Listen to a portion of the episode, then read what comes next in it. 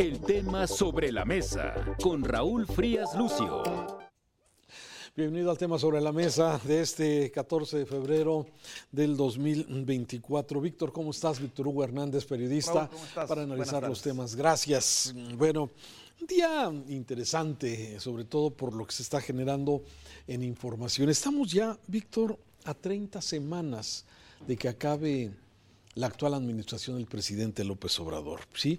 Y de alguna forma ya en el ocaso de esta administración hemos venido hablando del tema de seguridad, del tema de salud, del tema de educación. Y hoy vamos a hablar un poco de estas eh, obras, del costo, del sobrecosto, de los tiempos, de las inauguraciones a medias, pero finalmente lo más importante, me parece, es precisamente el dinero que se gasta, que se invierte o se gasta, que es dinero público, dinero del pueblo, como se dice normalmente, y que eso nos lleva a una expresión, Víctor, que muchas veces es difícil decidir, bueno, ¿de quién es este dinero?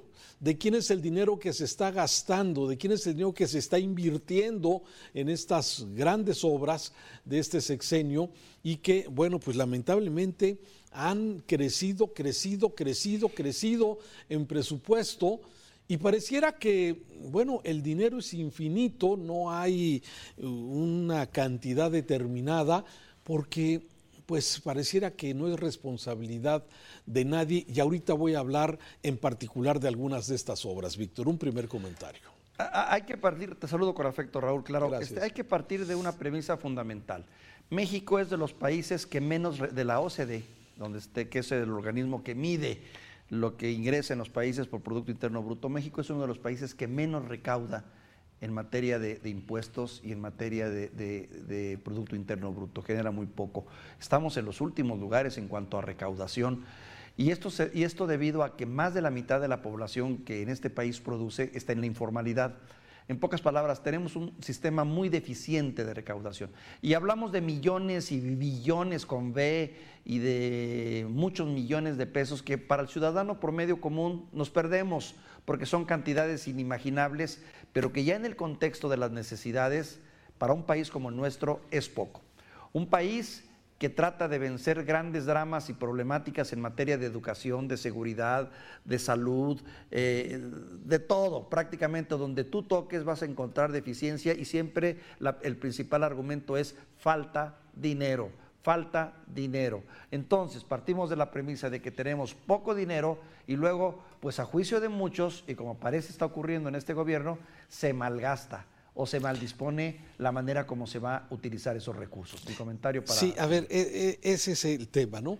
Ante la falta de recursos debería ser óptimo eh, la inversión, en dónde se invierte y cómo se invierte. Además de que, bueno, a través de los años también se ha mostrado, Víctor, ya los que somos, digamos, ya eh, un poco más maduros, sí, sabemos del tema de la mala administración de las empresas paraestatales. Sí, el gobierno es muy mal es pésimo administrador, eh, de, empresas. ¿Por qué? Porque lo maneja gente que de alguna forma no, pues, no ha tenido la experiencia, no es el dinero de uno y entonces, bueno, se hacen eh, arriesgadas operaciones y que muchas veces están rodeadas de lo que es corrupción, ineficiencia, ineficacia y así ha sido. Pero bueno, déjame ir y mencionar algunas de estas más importantes porque finalmente me parece que eh, el presidente López Obrador llegó con una gran esperanza de acabar con la corrupción, de tener un gobierno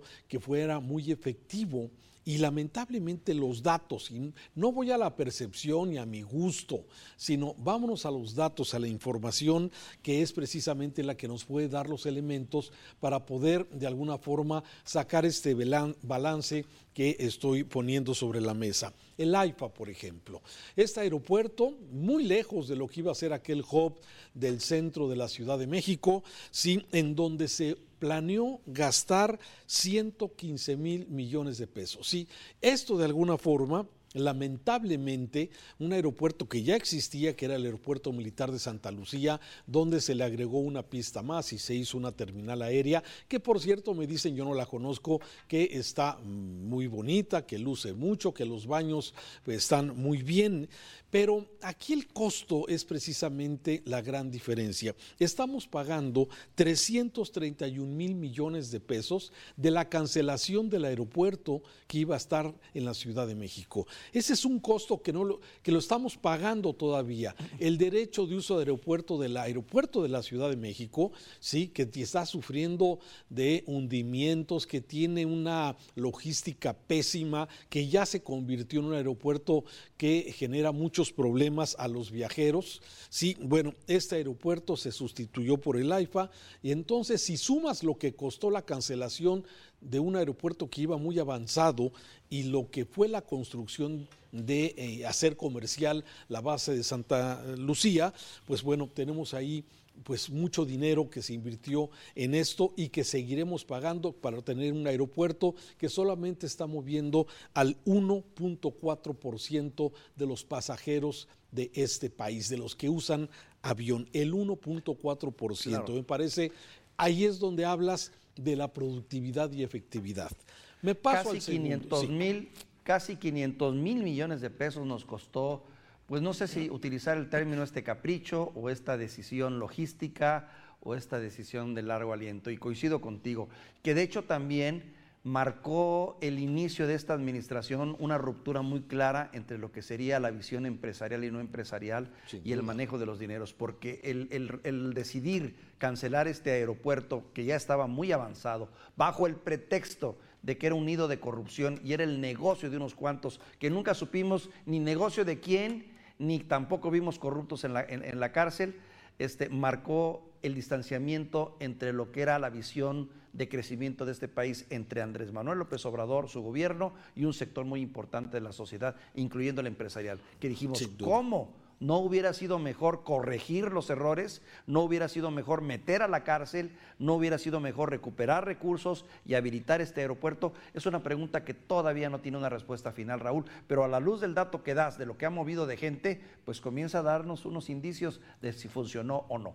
Así es. Déjame irme a otro que en un principio este proyecto del tren Maya eh, a mí me, ilusionó, me gustó y me parecía una buena, una, una obra interesante, un proyecto interesante. Sin embargo, bueno, empezamos mal con el presupuesto que se había hecho. 156 mil millones de pesos. Es lo que se presupuestó una obra muy importante de infraestructura para el sureste del país. Sin embargo, de 156 mil millones, que fue lo que dijeron que iba a costar, ¿sí? la realidad es que ha costado 516 mil millones, tres veces más, Víctor.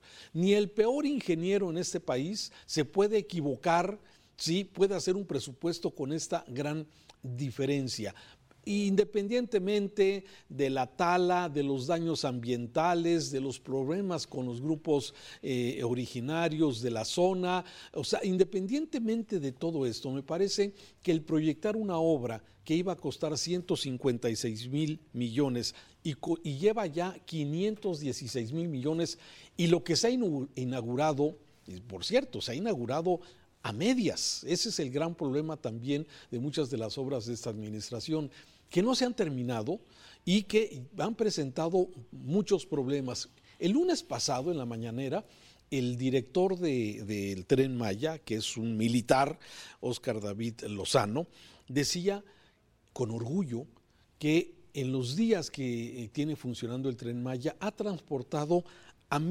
1.787 turistas internacionales. 1.787. Bueno, ya no sé si, esto es para, o sea, cómo entender Que, se, que, se presuma esto. Sí, entonces, además de todos los asegúnes que tiene, desde luego, esta obra del Tren Maya. 30 mil millones de dólares casi, ¿no? Híjole, 30 mil millones de dólares, que no se haría con esa cantidad de dinero. Y, y de nuevo, Raúl, dos cuestiones, dos aspectos a cuestionar. Uno, la tendencia del gobierno a darte cifras sin contexto. Como tú bien dices, ¿qué son 7 mil, 8 mil turistas? ¿En qué contexto? ¿En función de qué? ¿Qué es mucho y qué es poco? No, no lo sabemos. Solo te dan un dato redondo y te dicen, mira cómo nos ha ido. Bueno, yo no sé si eso sea mucho o poco para, cuanto, para lo que tiene de vida el tren. Y el otro gran punto y aspecto que todavía está en el ánimo de la opinión pública, ¿tendrá una utilidad práctica y será sustentable este tren en el futuro? porque ese es el punto fundamental. Realmente en un, en un mundo que ya está dejando los trenes y que sí, es cierto, hay ciertos trenes de, corte turístico que funcionan, pero bajo condiciones muy, muy especializadas, como es la velocidad, la eficiencia, cosas que no hemos visto en el tren Maya. Sí, y, bueno, aquí básicamente el costo, este dinero finalmente lo estamos pagando todos los mexicanos. O sea, esa eh, eh, ese, ese presupuesto y ese gasto de eh, estos 516 mil millones de pesos, que es un mundo de dinero. Me voy a la tercera obra importante de este sexenio, la refinería Dos Bocas. Sí, un proyecto que empezó, de acuerdo a Rocío Nale, que hoy por cierto quiere ser gobernadora de Veracruz, 8 mil millones de pesos, ese de dólares, 8 mil millones de dólares era el proyecto para instalar esta refinería lamentablemente hasta hoy no ha dado un solo barril de petróleo. Pero independientemente de eso, ¿sí? el sobrecosto de 8 mil millones de dólares se invirtieron 18 mil millones de dólares. Es decir, casi más de dos veces, casi tres veces el costo original presupuestado. Alguien está mal, definitivamente, en este proyecto, en un asunto que además, como ya hemos dicho, fue inaugurado a medias y además no ha generado un solo barril de, eh, gasolina, que es básicamente lo que se pretendía. Entonces, lo que se dijo en ese momento pudo haber tenido seguramente un buen impacto en la generación de empleos, Víctor. En su momento, ah, trabajadores, en obreros. Mejoró, el ingreso de la gente del sureste, subió el Producto Interno Bruto de estos estados que históricamente no estaban. Pero bueno, fue un trabajo, eventual, si lo quieres ver. Exactamente, un trabajo eventual que ya está la refinería, no ha producido, pero bueno, ante el escenario mundial de esta, eh, pues esta migración de los combustibles fósiles a las energías limpias, bueno, pues hay quien duda desde luego de la eficiencia de esto, independientemente de la inversión millonaria. Mexicana de aviación, Víctor, mexicana de aviación. A ver, sí, un capricho. ¿sí? Eh, muchas líneas aéreas tienen graves problemas económicos en el mundo por su viabilidad. ¿sí? Y sin embargo, bueno, aquí el presidente, capricho, ¿sí?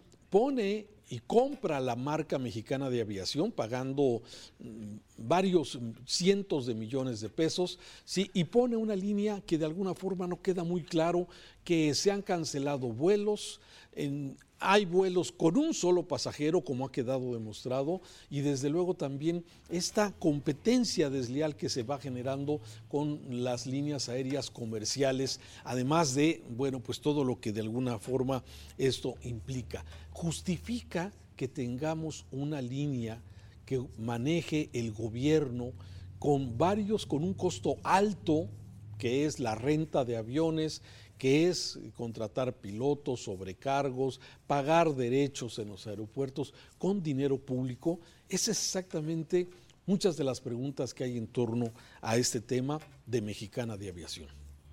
Muchas personas no lo recuerdan, Raúl, pero creo que es tiempo de recordarlo también.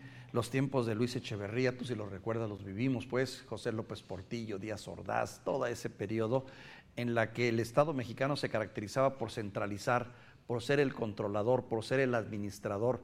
Llegó un momento en que todo eso hizo crisis. Hizo crisis por lo que tú ya señalabas, por la ineptitud del propio gobierno para poder sacar adelante este tipo de negocios y entender que no era su función andar de empresario, sino de sentar las bases y regular para que otros pudieran ser empresarios. Pero aquí estamos como el cangrejo, volteamos de nuevo hacia atrás y estamos en un proceso de nueva cuenta que me recuerda a los, los 60, los 70, ¿no? La centralización otra vez, volver a poner al Estado como órgano rector de las cuestiones que son empresariales. Los resultados ya los vivimos hace mucho tiempo.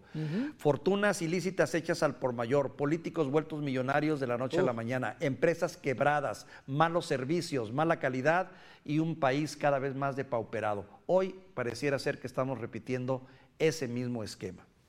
Sí, pareciera que eso es lo que se busca, volver a esos tiempos que seguramente muchos jóvenes no los recuerdan, pero definitivamente el que el gobierno sea administrador, estoy de acuerdo en que el gobierno debe de ser el rector, sí, el rector, el que marque las políticas, una competencia sana y, pero dejar de y convertirse en empresario me parece, me parece que está muy lejos de esto. Pero seguimos hablando de eh, tirar el dinero. Sí, el malecón de Villahermosa, esta obra que ya la inauguró también el presidente López Obrador el pasado eh, principios de febrero, una obra que está a la mitad. O sea, no está terminada. Además, se han invertido 3 mil millones de pesos. Y además ahí metido los hijos del presidente y los amigos del presidente, concretamente en estas obras. Entonces, sí, la pregunta, y termino con eso mi comentario, que es la razón de este tema sobre la mesa, el uso del dinero público, ¿sí? En caprichos o en malos negocios que finalmente lo pagamos los mexicanos, porque como tú decías, Sí, somos pocos los que de alguna forma en este país seguimos pagando impuestos y mientras no sea general, pues seguirá recargándose sobre los que sí lo hacen. Víctor. El problema es que el reto de esta administración es que la siguiente administración, quien llegue, va a tener que mantener esas obras, si es de la misma corriente que el presidente, de alguna u otra manera van a ocultar y van a subsidiar, subsidios que cada vez resultan más onerosos y complicados. Y si es la oposición la que gana, va a tener que tratar de, pues de nadar con eso, porque ni modo que lo cancelen, a ver cómo se soluciona. Mal y de malas, mi querido Raúl, a menos que ocurra algo y que tengamos que desmentir en este mismo espacio y decir, nos equivocamos y todo esto está funcionando de maravilla y hay mucha ganancia, hay mucho trabajo y han sido un éxito. Qué torpes fuimos nosotros en nuestros comentarios. Ojalá sí lo fuera. Ojalá sí lo fuera. Víctor, gracias. Mañana nos vemos en otro tema sobre la mesa. Muchas gracias. El tema sobre la mesa con Raúl Frías Lucio.